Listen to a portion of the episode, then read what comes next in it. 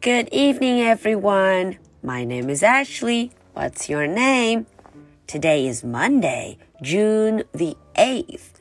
Are you ready for tonight's story? Let's do it. Henry and Mudge in the green time, the bath.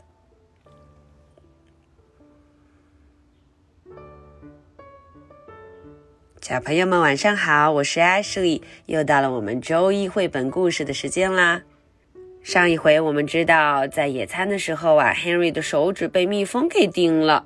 嗯哼，野餐的时候一定要小心，对不对？You need to be extra careful。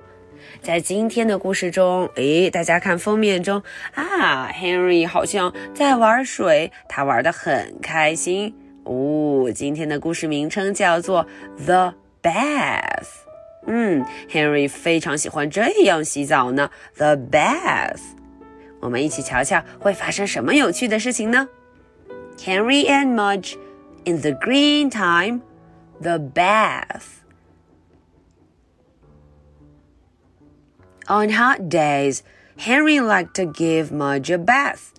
Henry liked it because he could play with the water hose and because he could cool off. Mudge hated. Mudge knew when he was going to get a bath. He would see Henry looking for dog shampoo. And when he saw Henry hooking up the water hose, he tried to hide under the steps. But it never worked. Henry could take Mudge into the front yard in the sun and he would hose him down. Mudge hated. His eyes drooped, his ears drooped, and his tail drooped. When he was all wet, he looked like a big walrus. Henry laughed at him, then Henry would soap him up. Henry scrubbed his head and his neck and his back and his chest and his stomach and his legs and his tail. Mudge really hated his part. He drooped even more. Okay, so that was the English version. Now let's look into the story and find out what happened. The bath. On hot days, Henry liked to give Mudge a bath. 嗯，天气很热的时候啊，hot days，天气很热的时候呢，他非常喜欢给这个 Mudge 洗个澡。为什么 Henry 喜欢这样呢 ？Henry liked it because he could play with the water hose and because he could cool off. 嗯，Henry 之所以喜欢呐，是因为他可以玩什么？玩水管，water hose，水管，而且呀，它也能凉快凉快，cool off，cool off。可是 Mudge 却不卖账，他并不喜欢呢，他讨厌洗澡。Mudge hated it。 Mudge knew when he was going to get a bath. 嗯，当那个 Mudge 要去洗澡之前，他自己就知道了。他会看到什么？He would see Henry looking for the dog shampoo. 嗯，他会发现 Henry 给他拿出这个 dog shampoo，拿出狗狗洗发水 dog shampoo。 when he saw Henry hooking up the water hose, he tried to hide under the steps.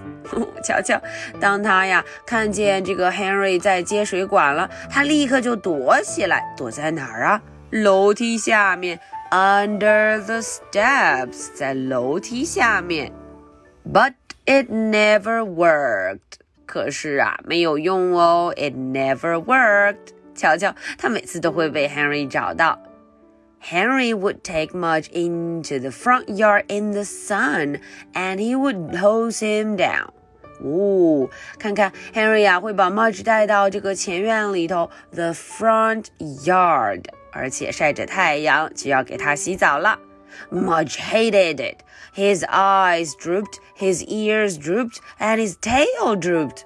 哦，他的眼睛、耳朵、尾巴都耷拉了下来，一点精神都没有呢。Droop, droop, drooped。哦，都垂着，并不高兴。When he was all wet, he looked like a big walrus. 哇哦，看看，当他浑身上下都湿透的时候，他就像一只大海象，a big walrus。Henry laughed at him. 哼，Henry 就要嘲笑他了，笑笑这个可怜的大家伙，the big walrus. Then Henry would soap him up. 嗯，接下来就要上肥皂了。Henry scrubbed his head, his neck, his back, his chest, his stomach, his legs, and his tail. 嗯，浑身上下都要搓一搓，揉一揉。 Mudge really hated this part. 嗯，Mudge 真是讨厌这一部分啊！要做这件事情太讨厌了。Mudge drooped even more. 看看他呀，就更没精神了，垂头丧气的，浑身上下都耷拉着，没有精神。Mudge drooped even more. All right, so that was tonight's story. Now, are you ready for my two questions? Question number one Why did Henry like to give Mudge a bath? 嗯，这个问题呀、啊，问的是，嗯，为什么 Henry 喜欢给 Mudge 洗澡呢？Why did he like it? Question number two How did Henry give him a bath? 嗯，这个问题问的是，哎，Henry 是怎么给 Mudge 洗澡的？How did he do it?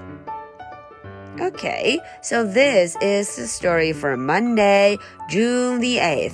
My name is Ashley. What's your name? So much for tonight.